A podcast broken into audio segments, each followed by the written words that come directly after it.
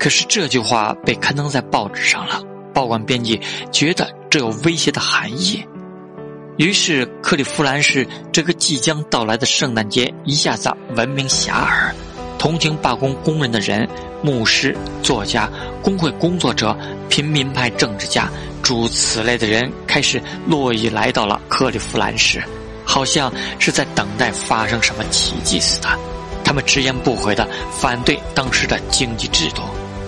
俄亥俄州的州长埃德温·金开德动员了一个连的国民警卫队来保护工厂。他们都是该州南部农村来的乡下小伙子，同罢工工人非亲非故，没有理由不把他们看作是不讲道理的扰乱治安分子。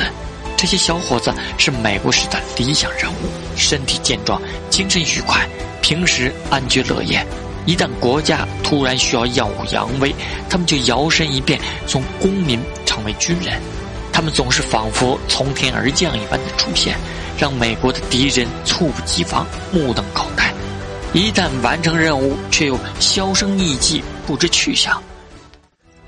美国的正规军呢？原来一直在打印第安人，打到印第安人再无力反抗才罢手，如今已裁减到只剩三万人了。而全国各地乌托邦式的民兵几乎都是农家子弟，因为工厂工人工作时间太长，健康状况不佳。